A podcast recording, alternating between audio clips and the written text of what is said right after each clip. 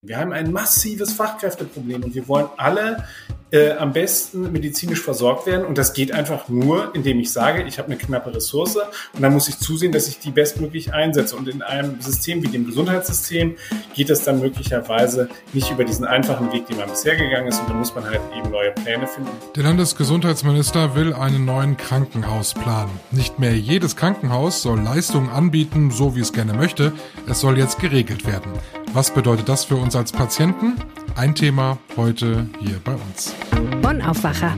News aus Bonn und der Region, NRW und dem Rest der Welt. Ich bin Michael Höhing. Schön, dass ihr heute am Donnerstag wieder mit dabei seid. Herzlich willkommen.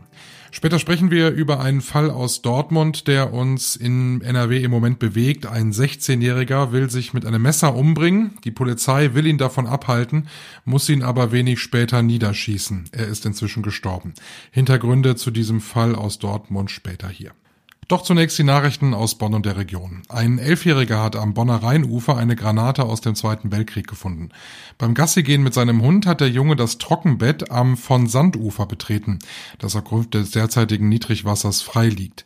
Inmitten von Steinen und Muscheln stieß der Elfjährige dort auf einen länglichen, verrosteten Gegenstand. Schnell war ihm klar, dass es sich hierbei um Weltkriegsmunition handeln könnte. Statt den Gegenstand zu berühren, fotografierte er ihn und informierte seine Großeltern, die umgehend die Polizei benachrichtigt haben. Die Beamten rückten sofort aus und sicherten den Fundort ab.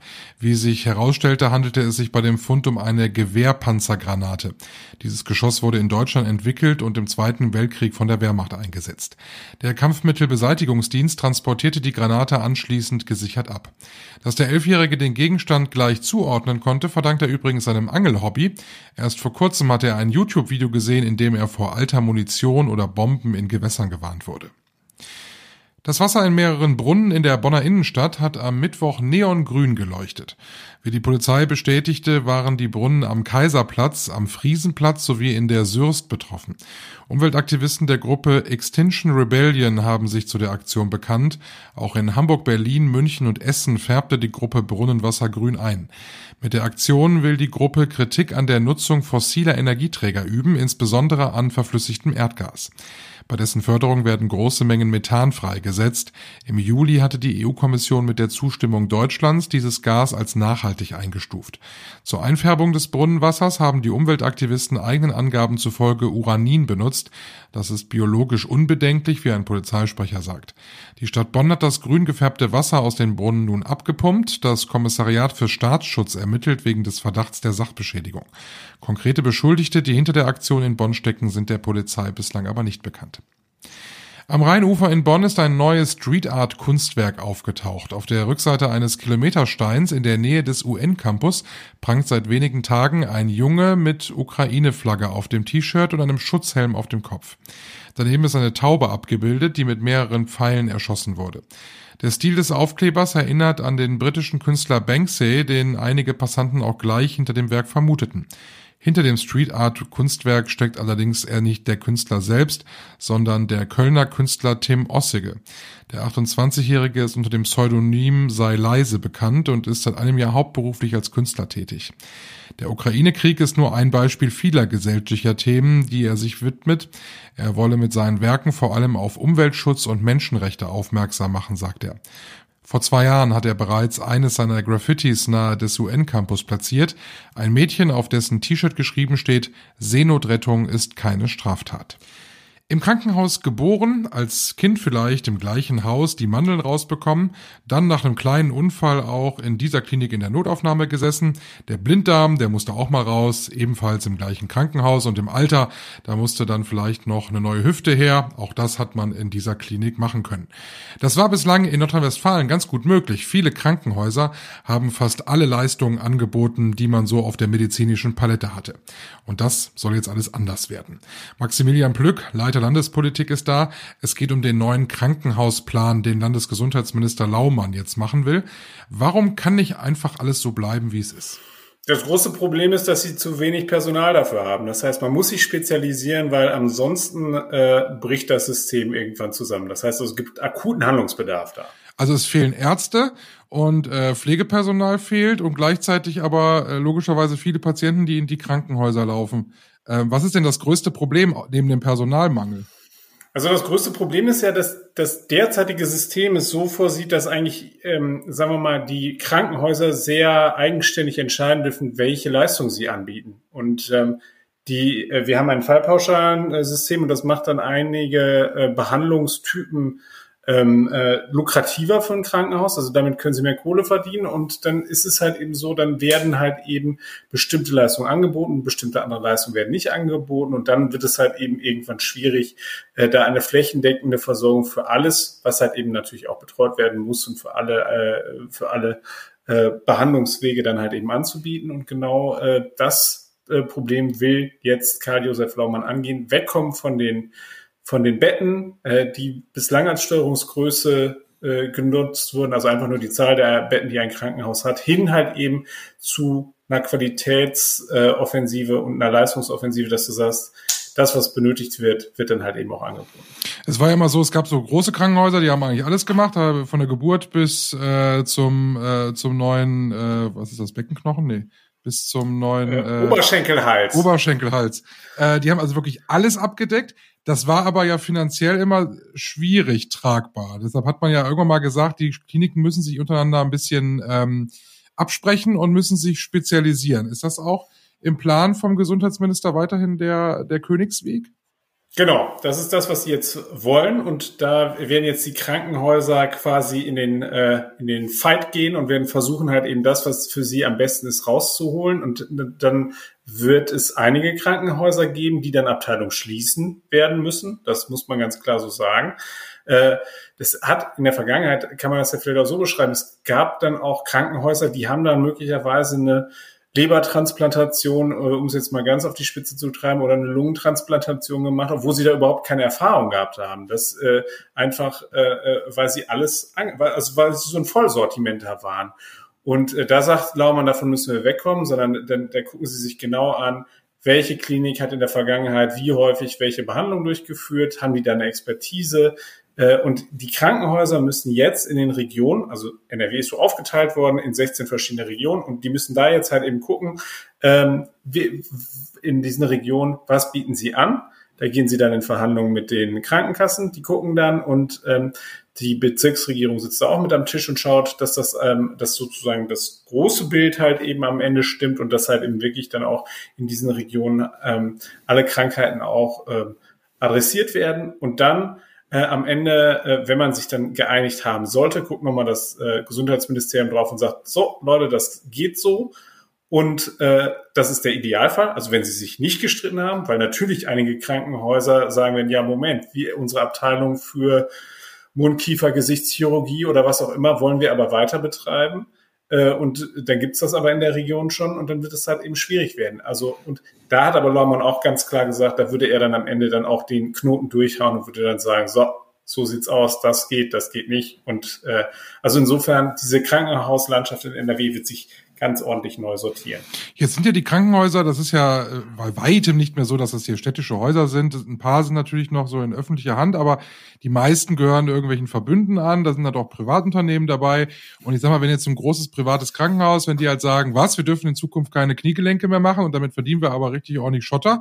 Äh, und die anderen wollen aber auch Knie machen, das wird ja dann wahrscheinlich Streit geben. Also so von heute auf morgen kann man das nicht machen. Nein, also die, aber da, trotzdem hat, hat Laumann gesagt, wir machen da jetzt, ähm, wir machen da eine, eine Frist rein. Das heißt also, Sie haben jetzt, äh, Sie kriegen jetzt erstmal eine gewisse Frist, um zu sagen, so könnt ihr euch vorbereiten, ihr könnt eu euer Programm mal vorstellen und zusammenbauen. Und äh, dann geht ihr in die Verhandlung halt eben mit den Krankenkassen. Und für diese Verhandlung gibt es sechs Monate Zeit. Und dann am Ende soll idealerweise ein Ergebnis stehen. Laumann hat gesagt, bis zu dem Tag, an dem sein Ministerium dann den Bescheid rausgibt, in dem dann wirklich feststeht, welches Krankenhaus welche, ähm, äh, welche Leistung anbieten darf, äh, im Idealfall zwei Jahre ab jetzt. Es ist tatsächlich so, dass die viele Krankenhäuser schon alleine aus eigenen Erwägungen heute schon in Verbünden arbeiten. Du hast es gerade selbst erwähnt. Also die versuchen jetzt schon ähm, sich abzusprechen, da, dass es halt eben keine Überversorgung in der Fläche gibt. Das wird aber jetzt mit diesem neuen System, was Laumann hier implementieren will, einfach nochmal forciert. So, jetzt ist es ja so, wenn ich eine neue Hüfte brauche, okay, da kann ich ja dann von mir aus von äh, Düsseldorf nach Duisburg fahren. So, weil in Duisburg, da sitzt die Spezialklinik. Was mache ich jetzt, wenn jetzt, wenn ich jetzt zum Hausarzt gehe und der sagt, oh, das könnte aber hier ein Herzinfarkt sein? Da geht's ja um, um ordentlich Zeit. Also es gibt ja so internistische Notfälle, da muss ich ja relativ schnell reagieren. Und wenn ich da keinen Rettungswagen brauche, sondern ich kann auch alleine fahren, dann muss ich aber erstmal gucken, welche Klinik ist zuständig. Das ist für mich als Patient aber ziemlich äh, spannend dann. Ich hoffe jetzt nicht, dass du mit einem Verdacht auf Herzinfarkt dich noch ins Auto setzt und irgendwo hinfährst, aber äh, das tatsächlich gibt es auch für diesen von dir geschilderten Fall, die äh, äh, gibt es da ähm, äh, Regeln und Vorgaben, die der Krankenhausplan enthält, und nämlich, dass 90 Prozent der Bürger in Nordrhein-Westfalen ein Krankenhaus mit äh, einer internistischen Abteilung und mit einer Chirurgie innerhalb von äh, 20 Minuten äh, mit dem Auto erreichen müssen. Also das ist sozusagen äh, äh, die Grundannahme, die damit in diesem äh, ganzen System herrscht. Und äh, das ist auch in Ordnung. Das ist, äh, kann man, glaube ich, den Menschen auch zumuten. Findest du, das ist so eine Herangehensweise? Der Plan liest sich sehr kompliziert. Man kann ihn in deinem Artikel nachlesen. Wir verlinken den äh, in den Show Notes. Findest du, das ist so eine typische Herangehensweise, wie das auf Landesebene so, so ein Projekt gestemmt wird und hat das Erfolg, glaubst du? Also der Prozess dauert schon relativ lange, muss man sagen. Ähm, aber ich glaube, dass das tatsächlich ähm, das NRW da vorangeht. Also und das jetzt mal ausprobiert, ob das so geht. Ähm, ich glaube, dass das gut ist, dass man das macht, weil ähm, tatsächlich das bisherige System ja zu so einer Form von Fehlallokation geführt hat. Also dass, dass äh, Krankenhäuser sich möglicherweise in der Vergangenheit falsch aufgestellt haben. Und ich glaube schon, dass man da Rahmenbedingungen setzen muss. Alleine wenn wir uns angucken, wie jetzt die, die Pflegekräfte an den Unikliniken äh, in der Vergangenheit für mehr Lohn berechtigterweise, beziehungsweise nicht für mehr Lohn, aber für eine Entlastung gestritten haben. Das zeigt ja schon, wir haben ein Problem. Wir haben ein massives Fachkräfteproblem und wir wollen alle äh, am besten medizinisch versorgt werden. Und das geht einfach nur, indem ich sage, ich habe eine knappe Ressource und dann muss ich zusehen, dass ich die bestmöglich einsetze. Und in einem System wie dem Gesundheitssystem geht das dann möglicherweise nicht über diesen einfachen Weg, den man bisher gegangen ist. Und da muss man halt eben neue Pläne finden. Und ich glaube, das ist eine gute Möglichkeit, äh, das hier äh, auf die Strecke zu bringen. Ich bin da anders als die Opposition doch ein Anhänger von diesem Krankenhausplan. Danke. Sehr gerne. Ich habe es gerade schon gesagt, dieser Fahrplan, der ist sehr umfangreich und ein bisschen auch kompliziert. Deshalb könnt ihr das bei Maximilian im Artikel nachlesen. Da ist es dann ganz verständlich nochmal drin.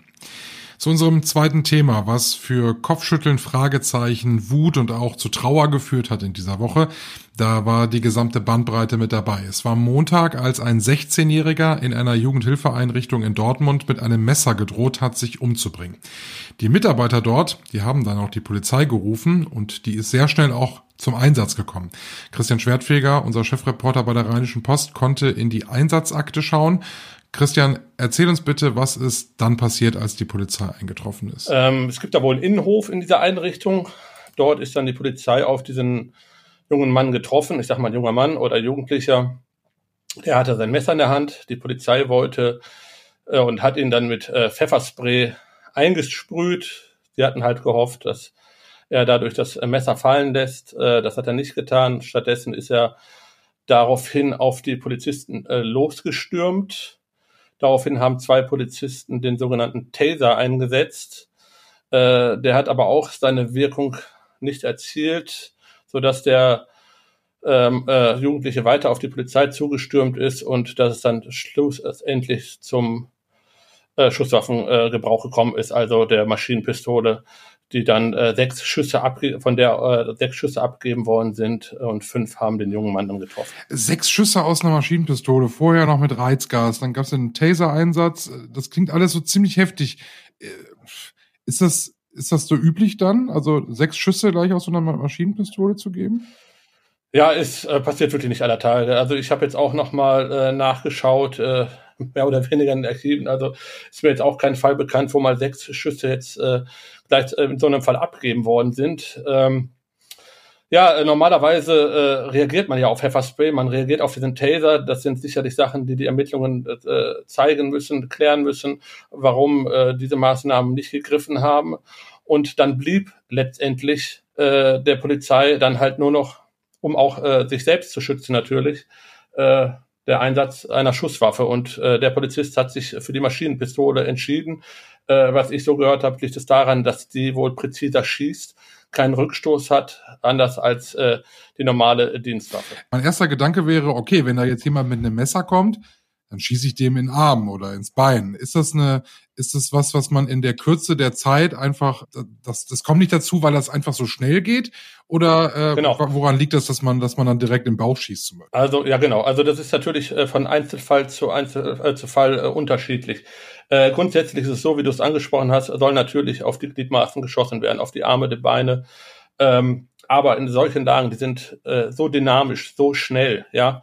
Ähm, du sagtest es gerade, äh, wenn jemand mit einem Messer auf dich zustürmt, ja, der ist vor dir äh, und der hat jetzt in dem Fall halt äh, Pfefferspray mehr oder weniger überstanden und auch den Täter äh, hat ihm nichts ausgemacht. Sie mussten ihn irgendwie unter allen Umständen dienstunfähig machen ähm, und der Polizist, das ist ein 29-Jähriger, der hat hat dann äh, die Maschinenpistole gezuckt und dann halt ähm, sechs äh, Kugeln abgefeuert. Ähm, ob das verhältnismäßig gewesen ist, äh, das werden die Ermittlungen zeigen. Das ist jetzt rein spekulativ. Aber es ist äh, schon äh, auf den ersten Blick auf jeden Fall äh, äh, ungewöhnlich, diese Zahl an Kugeln. Wie geht man denn in dieser Ermittlung jetzt weiter? Also was passiert nun? Äh, die Staatsanwaltschaft hat die Ermittlungen übernommen. Äh, das ist ja in Dortmund passiert. Äh, aus Neutralitätsgründen ermittelt dann äh, die Kreispolizeibehörde in Recklinghausen.